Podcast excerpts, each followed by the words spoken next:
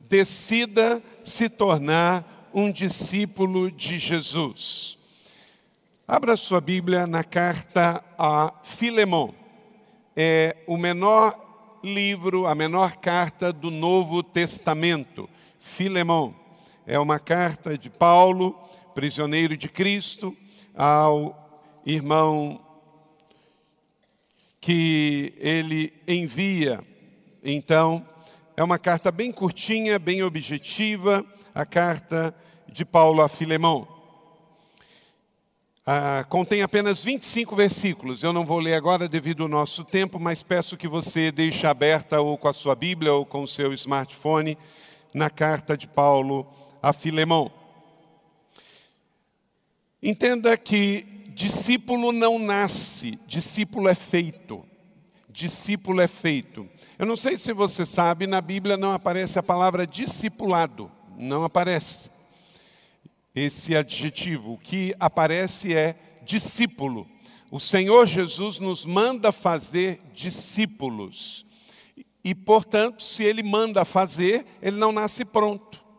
Nenhum discípulo nasce pronto. Por quê? Porque todos nós, quando nascemos, nós nascemos criaturas de Deus. Fomos feitos à sua imagem e semelhança, nascemos biologicamente, mas não nascemos convertidos. E se não nascemos convertidos, nós precisamos receber, ouvir as boas novas do Evangelho, nos arrependermos dos nossos pecados e aí então darmos o primeiro passo, que é o passo da salvação.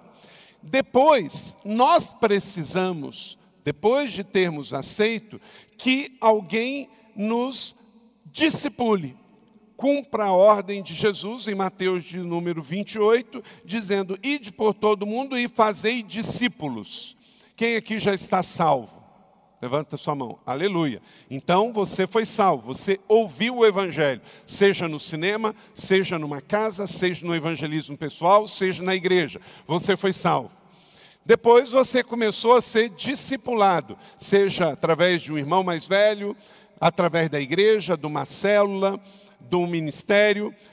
Agora você tem que reproduzir isso. O que levou, recebeu Jesus, vai levar Jesus. O que recebeu o ensinamento do discipulado, agora vai passar também.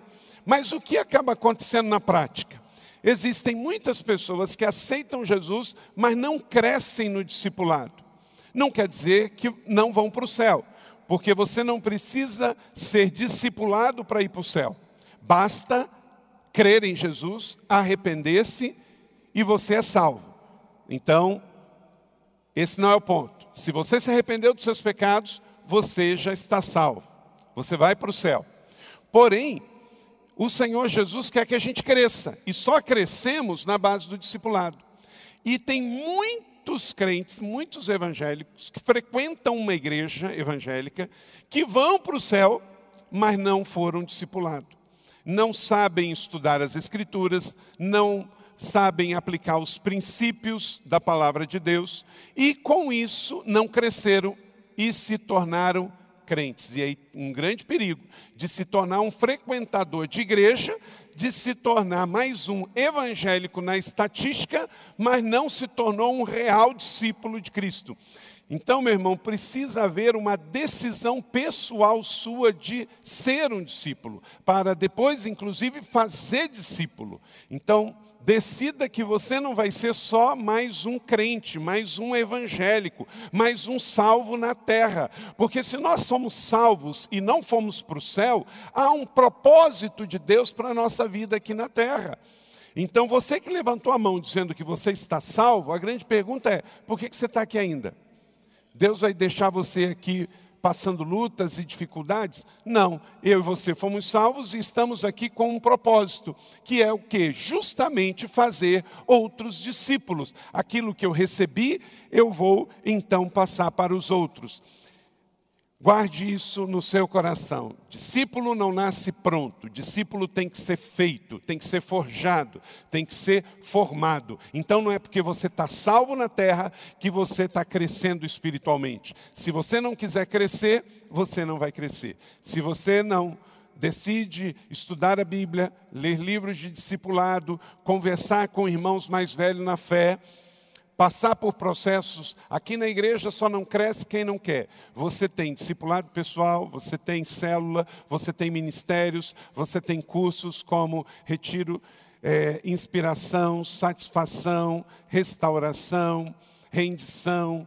Tem o programa 30 semanas, tem cursos. Então você não precisa só frequentar a igreja aos domingos. Na igreja, a gente vem celebrar a nossa fé com os nossos irmãos, reabastecer o nosso tanque, mas a igreja oferece muito mais. E, sobretudo, leia a Bíblia todos os dias. Estude os evangelhos de Jesus. Decida se tornar um discípulo dele. John Stott disse o seguinte um discípulo de Cristo britânico já falecido.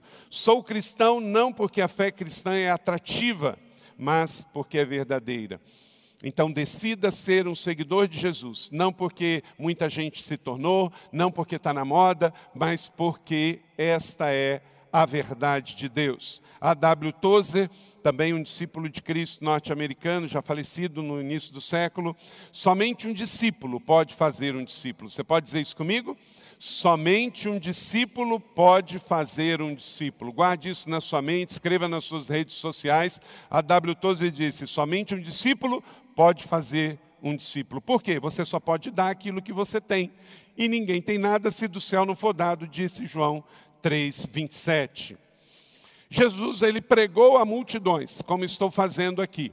Mas Jesus também falou a pequenos grupos, aos doze, aos três.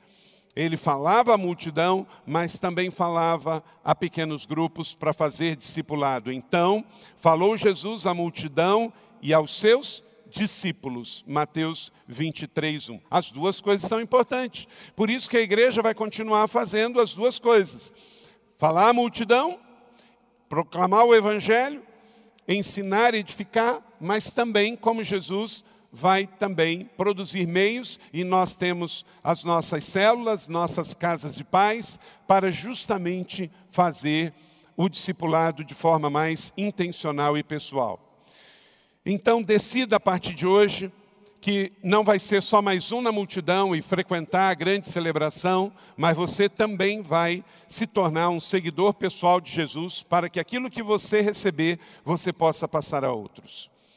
A história deste homem, Filemão, a carta de Paulo a Filemão começa com uma apresentação, no capítulo que é único, do verso 1 a 3. Ele faz agradecimentos por seu amor e por sua fé, mostrando que Filemão de fato era um bom discípulo de Cristo. E a parte central desta carta é o pedido de Paulo feito a Filemão em respeito a um homem chamado Onésimo, um escravo. Esse homem havia fugido e se convertido nesse meio tempo. Você pode ver isso no verso número 10. E Paulo então pede a Filemão que perdoe Onésimo e aceite como irmão em Cristo. Você vai ver isso nos versos 8 a 22. Então, o que, que acontece? Filemão era um cristão, e naquele tempo você sabia que cristãos também podiam ter escravos. Era a ordem da sociedade na época, era Império Romano, isso era comum. Mas você também podia ser um dono de escravo ruim um dono de escravo bom. Por isso que Paulo, ao escrever a Éfeso, fala que até o padrão, ele fala lá como que se torna, como se porta um homem de Deus, uma mulher de Deus, um filho, um pai, mas também fala como ser escravo até para ser escravo, mesmo se fosse um escravo convertido, tinha que ser um escravo diferente. Por isso, a nossa postura como discípulos de Cristo independe da nossa profissão, independe da nossa idade, independe da nossa ocupação. Você é discípulo de Cristo, independente do seu sexo, independente da sua profissão, independente da sua escolaridade. Amém? Brilhe aonde você estiver. na época, então, como a Bíblia não era subversiva, ela coloca ordem nas coisas. Então você podia ser um escravo ruim e um escravo bom. Você podia ser um senhor de escravo bom e um senhor de escravo ruim.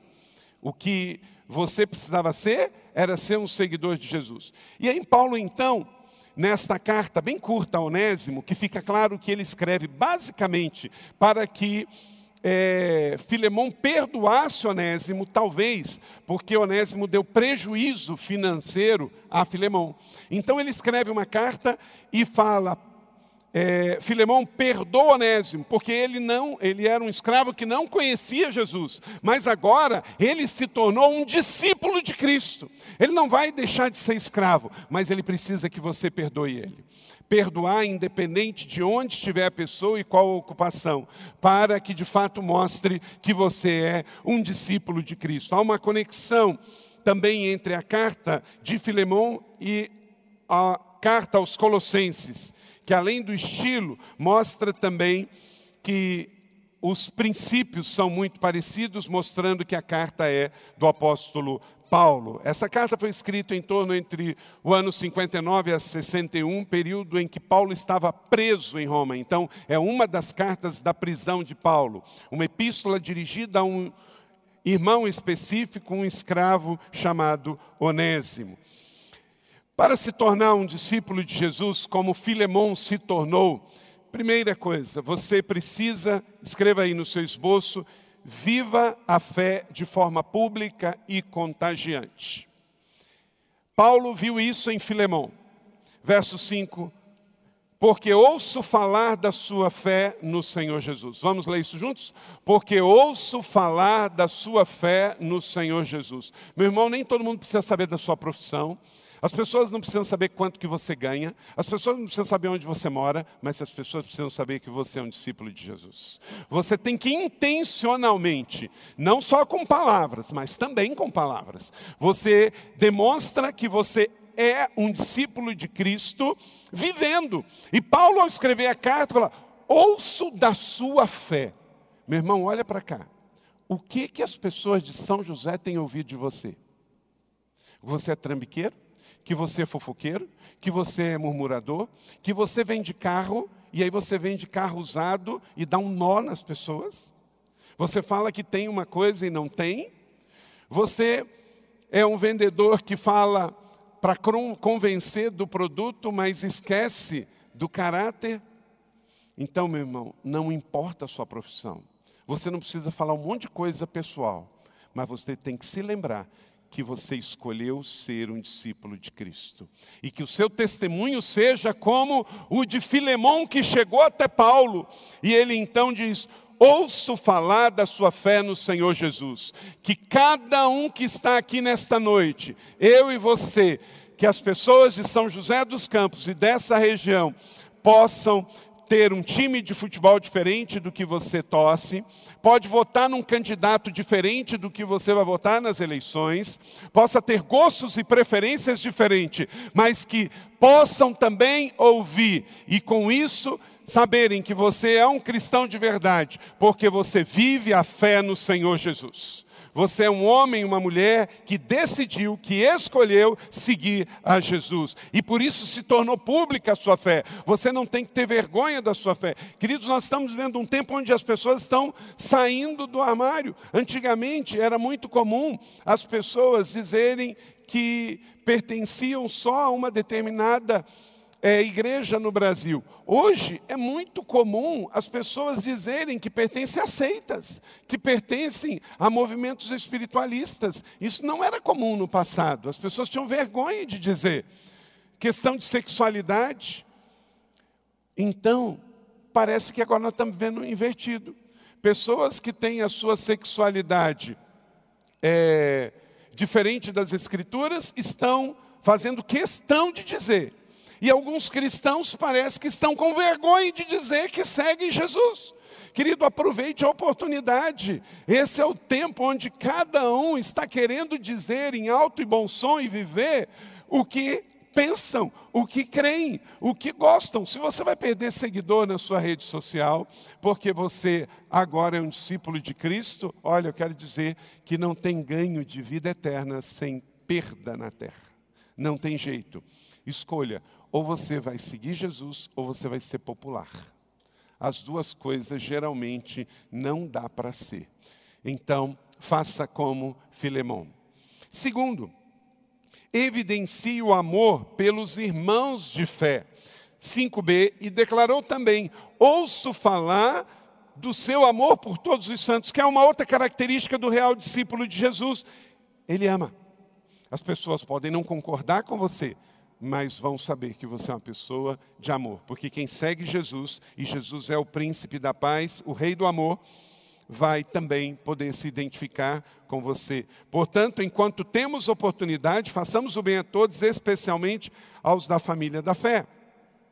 Quando o Ademar disse aqui para a gente abraçar os irmãos, nós temos uma grande família.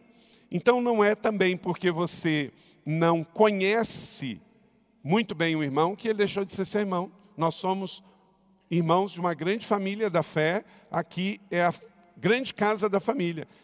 Nós estamos juntos aqui. Então, e juntos com outros irmãos ao redor do mundo. E nós temos que evidenciar: se o irmão desta igreja precisar de você, você deve ser o primeiro a ajudar. Seja na sua cela. Eu não estou falando para você sair distribuindo dinheiro. Inclusive, com uma igreja grande como essa, de vez em quando a gente pega alguém aí é, prevalecendo, e às vezes não é nem membro da igreja e já está usando a igreja para se favorecer pessoalmente. Não é disso que eu estou falando, inclusive você deve ficar bem de olho e conversar sempre com um líder de célula, um líder de ministério, antes de ajudar de alguma forma. E a melhor maneira de ajudar é você orando com a pessoa, conversando com a pessoa e indo na casa da pessoa para de fato saber qual é a realidade que ela vive, para que você possa ajudar primeiro na parte do espiritual e depois dividindo o pão. Mas muito cuidado, porque o tempo que vivemos também tem que ser equilibrado com o tempo de sabedoria e de prudência. Mas evidencie um amor, e se alguém precisar de você, você sabe que é a sua família da fé. Precisamos amar a todos, especialmente os da família, com humildade e humanidade, ajudando a todos de uma maneira piedosa, sem negligenciar aqueles que mais precisam. Então, para se tornar um discípulo de Cristo, você evidencia publicamente a sua fé e essa fé é evidenciada com uma história de caridade, de amor. Terceiro, seja um encorajador das pessoas. Paulo também elogia Filemão por ele encorajar. Veja o verso de número 7. Seu amor tem me dado grande alegria e consolação, porque você, irmão, tem reanimado o coração dos santos. Então, que as pessoas possam ter em você um encorajador, que elas não desistam quando conversar com você, mas elas possam dizer: Nossa, como foi bom conversar com você, como foi animador, você me ajudou, você trouxe uma direção, você trouxe uma luz, eu não vou desistir. Então, que você encoraje as pessoas a não desistirem de Deus, da igreja, do casamento, das boas obras, de uns aos outros, de ser uma pessoa melhor. Então, se você vai e encontra esse irmão, você pode reanimar o coração. E o que, que você está fazendo? Discípulo que recebeu fazendo discipulado. Então, se eu chego e converso com o Neto e com a Késia, e eles me animam, pastor, vamos juntos, vamos orar, anima. Mas Paulo diz, não é? Diz, esforça-te. Então, que você pegue um irmão que esteja mais fraco, que esteja desanimado, e que ele não pense, depois de conversar com você, de se suicidar, não. Ele pense, depois de conversar em você, em romper, em abrir uma nova célula, voltar para a faculdade, é, restaurar o casamento, porque você vai ser um encorajador de pessoas, um reanimador de pessoas. Quem estava morto passa pela sua mão e encontra a vida. Amém? Que você não seja um que vai colocar as pessoas para baixo, mas você vai colocar as pessoas para cima. Seja um encorajador de pessoas. A Bíblia fala de Barnabé. Barnabé era chamado homem da consolação. Aqui em Atos, em dias difíceis, que você seja um Barnabé. Nós estamos vendo pessoas que têm a capacidade de colocar pessoas mais para baixo ainda, principalmente com o seu próprio jeito de ser, de inversão de valores, de violência, injustiça, mas que você seja o contrário, como Barnabé, como Paulo, como Filemão possa ser um homem, uma mulher de encorajamento. Quarto, sirva com base no amor. Sirva com base no amor, verso de número 8. Por isso, mesmo tendo em Cristo plena liberdade para mandar que você cumpra o seu dever. Então, como Paulo aqui ensinando e vendo o próprio testemunho dele, tendo em Cristo, em Cristo, a nossa convergência em Cristo, cumpra o meu dever. Servir, servir não é uma questão de ou eu sirvo ou eu não sirvo. Você serve porque o Senhor te fez para servir. Efésios capítulo 2, verso 10. Você foi feito para servir. Agora, claro, você tem que descobrir qual é o seu chamado para servir e aí você serve. Porque um discípulo de Cristo serve. Um discípulo de Cristo tem um ministério. Esta igreja, você pode muito bem vir de manhã servir e você pode vir à noite adorar. Tem tantos ministérios na igreja: crianças, adolescentes, jovens, multimídia, estacionamento, recepção, tantas coisas. E você pode servir com base no amor. Isso é um dever. Servir é um dever, não é opcional. Estamos aqui e temos sido servidos. Discípulos são chamados ao serviço dentro e fora da igreja. Verso 29, prefiro fazer um apelo com base no amor. Você não serve para Deus te amar mais, você serve porque Deus te amou primeiro. Quinto, obedeça sempre com espontaneidade. Paulo vê isso também em Filemão, verso 14. Mas não quis fazer nada sem a sua permissão, para que qualquer favor que você fizer seja espontâneo e não forçado. Paulo então fala sobre esse amor espontâneo. A resposta, estou indo, ou já vou, é algo muito ruim. Sim, o que, que me é pedido? Então, como real discípulo de Cristo, eu vou fazer, atender com espontaneidade um pedido de um pai, de um irmão, de um chefe, de um líder, de um pastor, evidencia a nobreza, a realeza do real discipulado. Você é livre para desobedecer, mas você é chamado para obedecer. Sexto, viva sob a perspectiva da soberania divina. Verso 15 a 16 Talvez eu tenha sido separado de você por algum tempo, diz Paulo a Filemão, para que você o tivesse de volta para sempre, não mais como escravo, mas acima de escravo, como um irmão amado. Olha só, Paulo.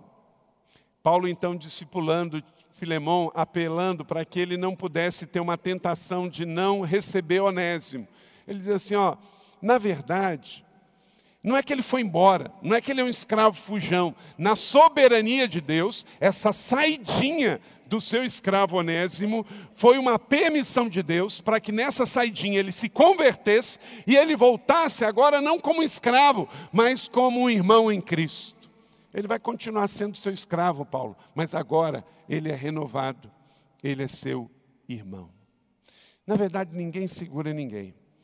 Aqui na igreja já vi gente que saiu ruim e voltou melhor. Então, a gente precisa entender na soberania de Deus, a gente precisa entender no governo de Deus. Deus tem tudo em Suas mãos. Uma pessoa nova. Para mim, ele é um irmão muito amado. Antes, Paulo, você conhecia Onésimo como um escravo fujão. Agora ele é um irmão amado. Que afirmação fantástica do apóstolo Paulo. Só alguém cheio de Deus, dentro de uma cadeia, escreve uma carta tão amorosa e tão cheia de sabedoria, para que Filemão pudesse ganhar de novo um homem totalmente transformado e entendesse o novo coração de Onésimo. Filemão perdeu um escravo fujão e recebeu um irmão convertido. Versos 17 e 18. Assim, se você considera-me companheiro na fé, receba como estivesse recebendo a mim. Olha só, Paulo então coloca-se como fiador dele. Se ele o prejudicou em alguma coisa, se ele deve, ponha na minha conta. Eu, Paulo, escrevo do próprio punho e eu o pagarei. Olha que coisa linda, gente. Paulo, se ele lhe deve, recebe e eu passo a lhe dever. Que coisa linda. Isso é o amor cristão. Talvez essa semana Deus vai te chamar ao perdão dessa maneira. Um perdão que envolve até você perder dinheiro para poder amar, para poder viver o real discipulado de Jesus. Tem gente que arruma uma confusão por causa de dinheiro Às vezes, meus irmãos, nesse caso, é melhor ter paz do que ter razão. Quantas famílias estava indo tão bem, aí envolve dinheiro, vira uma divisão. Quando alguém morre e não deixa muito claro como é que fica a questão financeira. Quantas famílias viviam bem até o pai morrer? Aí o pai morre e vira uma confusão. Não deixe que o dinheiro, que a prata, que o ouro seja maior do que o seu amor por Jesus e o seu amor pela sua família. Se for necessário, e você tiver como Paulo que colocar o dinheiro para ver o amor acontecer, coloque que Deus vai te restituir e vai te abençoar. Porque está escrito aqui assim: se não precisar, não precisou, mas se for o caso, faça. Paulo prefere sua vida com menos dinheiro, mas com mais amor. Se você o recebe, recebe a mim. Se ele te deve, eu vou passar a te dever. Existe uma coisa que é a vontade perfeita de Deus e a vontade permissiva de Deus. Quando diz respeito, gente, também a, por exemplo, divórcio. Talvez você esteja enfrentando essa realidade na sua vida. Quando um casal cristão divorcia, não quer dizer que eles vão passar a ser odiados por Deus. Não quer dizer que vai vir um raio de Deus e vai passar a cair na cabeça deles e eles vão ser amaldiçoados. Nada disso. Primeiro, que somos salvos, salvos para sempre. Lá em Lucas 10, nós temos a garantia de que nós estamos salvos. Em João 10, estamos salvos e salvos para sempre. Esse não é o ponto. Mas quando eu gerencio e por falta de comunicação, por falta de perdão, por falta de graça, por falta de amor, eu rompo, eu estou dizendo que o amor perdeu e que a natureza carnal ganhou. E aí o que acontece? Você só tem que entender que havia um plano perfeito de Deus. Você deixa de viver no plano perfeito, que era a vontade diretiva de Deus, e você passa a viver na vontade permissiva de Deus. Só que aí deixa eu te dizer uma coisa. Quem vive na vontade permissiva de Deus tem que lembrar que foi perdoado. Então você deve ser um poço de perdão também. Porque se você transgrediu o plano perfeito de Deus e continua vivendo, e Deus continua te dando a vida, e alguns conseguiram até encontrar uma outra pessoa e vive agora um casamento melhor, glória a Deus por isso. Lembre-se, é graça, não é merecimento, é graça é favor do céu. Então, o seu coração agora vai ser um coração mais sensível, você vai ser mais perdoador, você vai ser mais misericordioso, você não vai ser olho por olho e dente por dente. Por quê? Porque você foi alcançado pela vontade permissiva de Deus. Havia uma vontade diretiva, mas agora você vive na vontade permissiva de Deus. Quer dizer, Deus permitiu que você vivesse a sua vida. Então, olha só, é a graça. E aí você vai ter que entender que isso é um favor recebido para que você distribua mais amor. Distribua mais amor, não ódio, não. Porque senão o que acontece? A tragédia que veio uma vez pode bater de novo no seu casamento. Viva sob a perspectiva da soberania de Deus e entenda que o maior motivo para distribuirmos a graça e o perdão é porque fomos alcançados por essa graça e por esse perdão. Sétimo, viva na plenitude da abundância. Verso 21, escreva o certo que você obedecerá, sabendo que fará ainda mais do que lhe peço. Por que, que Paulo escreve assim a Filemão? Porque Paulo conhecia o discípulo que ele tinha. Ele disse: Olha, eu sei, Filemão, que você vai fazer o que eu espero, mas eu tenho certeza, você é tão bom cristão que você vai fazer mais. Você vai fazer mais. Que em nome de Jesus, esta semana você surpreenda o coração de Deus. Que eu possa surpreender o coração de Deus. Que você arranque aplausos do céu. Que Deus olhe para você e veja que atitude bonita do meu filho e da minha filha, dos reais discípulos de Cristo. Viva na abundância e não na escassez. Faça mais do que um favor faça uma graça e uma generosidade. Oito, sirva com os seus melhores recursos. Verso 22. O mau discípulo já ia dizer: ah, agora, Paulo, você está pedindo muito. Você está pedindo que eu dê um quarto para o escravo fujão que me deu um prejuízo? É isso mesmo. Olha aí o verso 22. Além disso, além disso, prepara-me um aposento. Receba em sua casa. Casa é lugar também de receber. Eu não sei onde você mora. Talvez a sua casa não possa receber muitas pessoas, mas possa receber alguém. Primeiro, da sua própria família. Segundo, um irmão da fé. E terceiro, alguém que precise. Se Deus te deu uma casa maior ainda, é porque Ele quer que você receba ainda mais pessoas. Para hospedar, por exemplo, nós vamos ter a conferência Inspire. Nós temos 2.500 pastores e líderes do Brasil vindo. Nem todo mundo pode pagar hotel. Tem pastores vindo de igreja de 50 membros, que vão ter que vir de ônibus. Outros vão pegar uma passagem aérea de 500 reais, vai dividir em 10 vezes para poder vir. Que tal você receber na sua casa? A Bíblia diz que alguns receberam anjos sem saber. Então, ofereça o seu melhor. E quando você receber, não receba de qualquer jeito. É, uma vez eu fui numa casa, eu costumo brincar quando eu vou na casa de alguém, a pessoa assim fala assim, não repara não, pastor. Eu falei, não repara, eu estou olhando, estou vendo tudo. Eu estou olhando tudo. E eu acho tão bonito quando as pessoas recebem e fazem o seu melhor. E o seu melhor não significa prata e ouro, é o melhor dela. Eu prefiro mil vezes tomar um refresco, uma água, num copo de requeijão, de vidro limpinho, do que num cristal cheio de digitais. Porque a limpeza tem a ver com o céu, não tem a ver com luxo.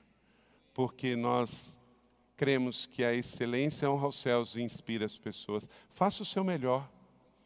Eu venho de uma de um lugar muito pequeno, onde eu nasci. Dificilmente aqui alguém nasceu num lugar menor do que eu. Eu nasci num distrito no interior do interior do estado do Rio. Eu nasci em Macaé, que é interior do estado do Rio. Só que eu nasci no interior do estado do Rio, do interior de Macaé. Tinha duas mil pessoas. E lá não tinha telefone. Era muito comum eu lembro que na minha casa tinha TV preto e branco. Naquele tempo já tinha TV colorida, porque eu sou com 48 anos de idade. TV é da década de 50, dá licença. Então, na década de 70 já tinha TV colorida. Mas na minha casa a TV era preto e branco. Mas era tão bom trazer os amigos que não tinham nem TV para assistir é, a Sala da Justiça com os super amigos, tudo lá em casa e na TV preto e branco. Então, alguma coisa você pode fazer. Você vai sempre encontrar alguém que tem mais do que você.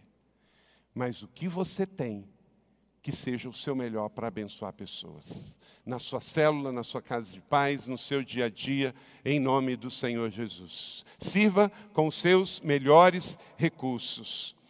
Hebreus capítulo 3, verso 2, leia comigo. Não se esqueçam da hospitalidade, foi praticando que, sem saber, alguns acolheram anjos.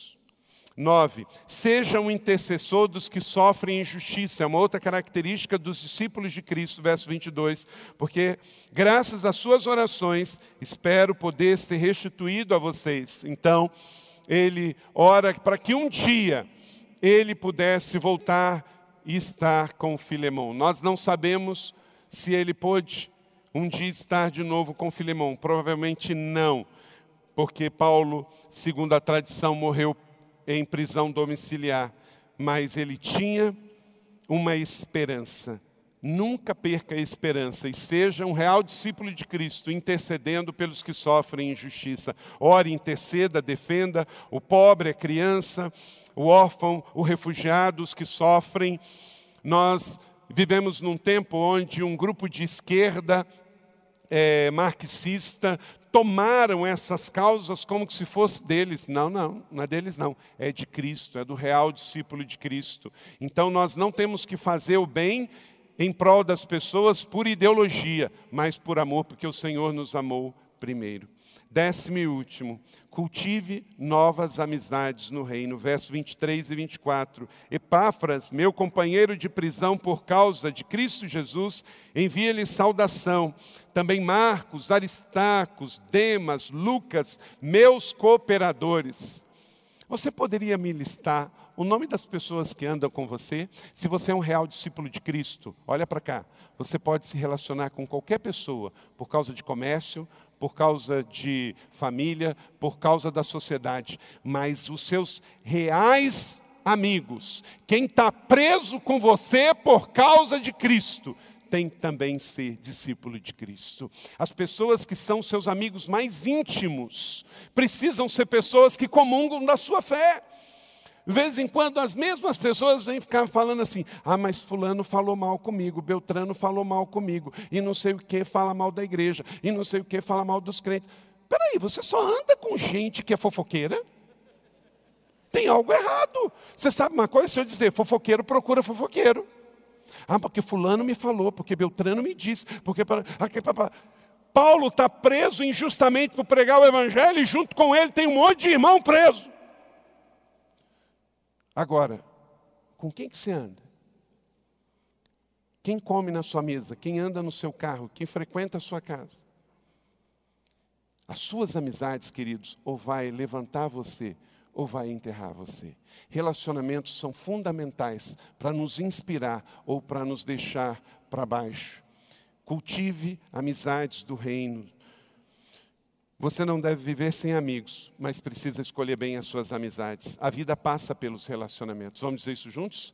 A vida passa pelos relacionamentos. E ele conclui, termina com uma palavra de bênção. E faço desta palavra bênção sobre a sua vida. A graça do Senhor Jesus Cristo seja com o espírito de todos vocês. A graça de Jesus está sobre a sua vida. Quem está sobre o espírito de Cristo? Entenda que esta carta é uma carta que tem uma associação total à nossa vida hoje. Veja a analogia sobre a obra da redenção nesta carta e eu vou terminar aqui. Onésimo se rebela e foge de Filemão. O pecador se revela e foge de Deus. Paulo se encontra com Onésimo, Cristo se encontra com o pecador. Paulo se identifica com ele, Cristo se identifica conosco. Paulo intercede por Onésimo, Jesus intercede por nós. Paulo se dispõe a pagar a dívida de Onésimo, Cristo rasgou o escrito de dívida, tetelestai, por todos nós. Paulo não pede nada em troca, Cristo não pede nada em troca pelo perdão dos seus pecados. Onésimo não tem nada para oferecer, o pecador não tem nada para oferecer. Onésimo é reconciliado com Filemão. O pecador é reconciliado com Deus. Onésimo tem acesso a Filemão. O escolhido de Deus tem acesso ao Pai. Onésimo agora é um irmão. Não somos mais escravos do pecado, pertencemos agora à família de Deus. Onésimo era um inútil, agora é útil. Nós éramos velhas criaturas, agora somos úteis, filhos e servos de Deus. Qual será a sua resposta para Jesus hoje? Tudo na Bíblia aponta para o plano da redenção. Tudo na Bíblia aponta para a reconciliação. Você pode ler esta carta de 21 versículos e encontrar apenas Paulo preso em Roma intercedendo por Onésimo a Filemão, mas você pode ver entre as linhas também aqui o amor de Deus, o caráter de Deus, o plano da redenção, o plano da restauração, porque a palavra sempre converge para Cristo. Lucas 18, 28. Eis que nós deixamos tudo e te seguimos. Será que hoje também é a sua resposta? John Piper pastor e escritor americano, ele disse: a satisfação em Deus nos dá o poder para amar as pessoas, independente do custo. Só a satisfação em Deus. Quanto mais satisfeito nele, mais você vai conseguir ser um real discípulo de Cristo e amar acima de tudo.